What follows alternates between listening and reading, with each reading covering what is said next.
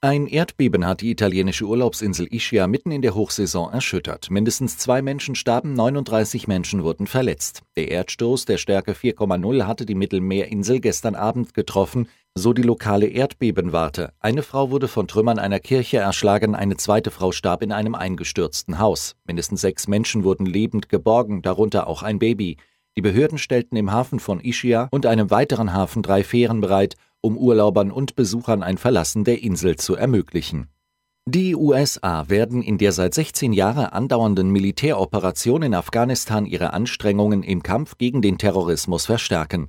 Dabei soll auch das Nachbarland Pakistan stärker in die Pflicht genommen werden, kündigte US-Präsident Donald Trump an. Trump vermied es, über eine Aufstockung der Zahl der bisher 8400 US-Soldaten am Hindukusch zu sprechen. Zuvor war in Medienberichten davon die Rede, die Zahl werde um 4000 erhöht.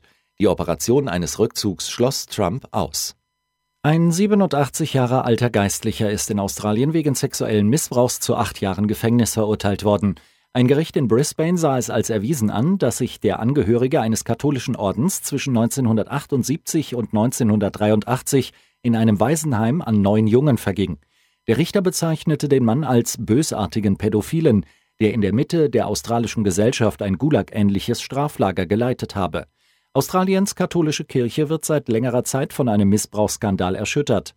Eine Kommission kam in einem Zwischenbericht zu dem Ergebnis, dass in den Jahren zwischen 1950 und 2010 sieben Prozent aller Geistlichen Kinder sexuell missbraucht haben